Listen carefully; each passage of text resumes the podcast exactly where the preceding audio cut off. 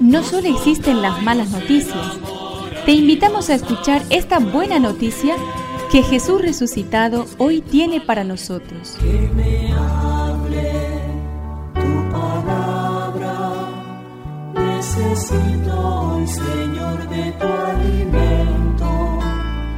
Hoy en todo el mundo se escuchará esta palabra. Mateo 14 del 22 al 36.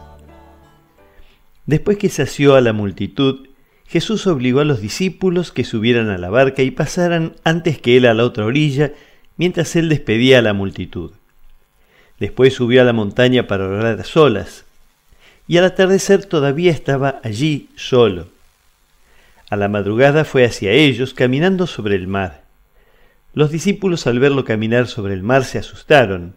Es un fantasma, dijeron, y llenos de temor se pusieron a gritar. Pero Jesús les dijo, Tranquilícense, soy yo, no teman. Entonces Pedro le respondió, Señor, si eres tú, mándame ir a tu encuentro sobre el agua. Ven, le dijo Jesús. Y Pedro, bajando de la barca, comenzó a caminar sobre el agua en dirección a él. Pero al ver la violencia del viento tuvo miedo y como empezaba a hundirse gritó, Señor, sálvame.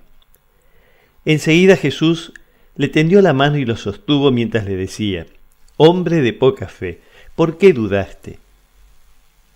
En cuanto subieron a la barca, el viento se calmó.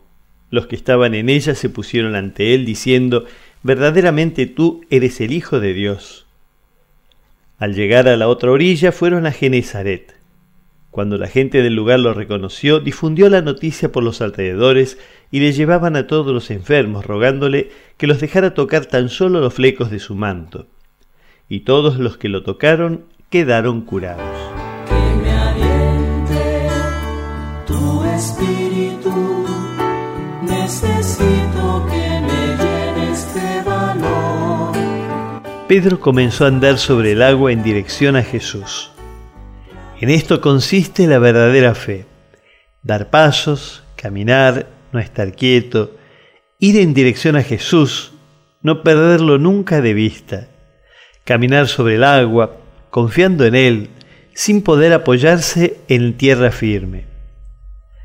La crisis llega cuando Pedro se olvida de Jesús y se fija solo en la fuerza del viento contrario, se deja atrapar por el miedo y empieza a hundirse. Antes grita a Jesús, Señor, sálvame.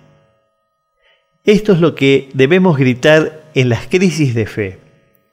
Al momento Jesús lo toma de la mano y le dice, qué poca fe, ¿por qué has dudado? También te lo dice a ti.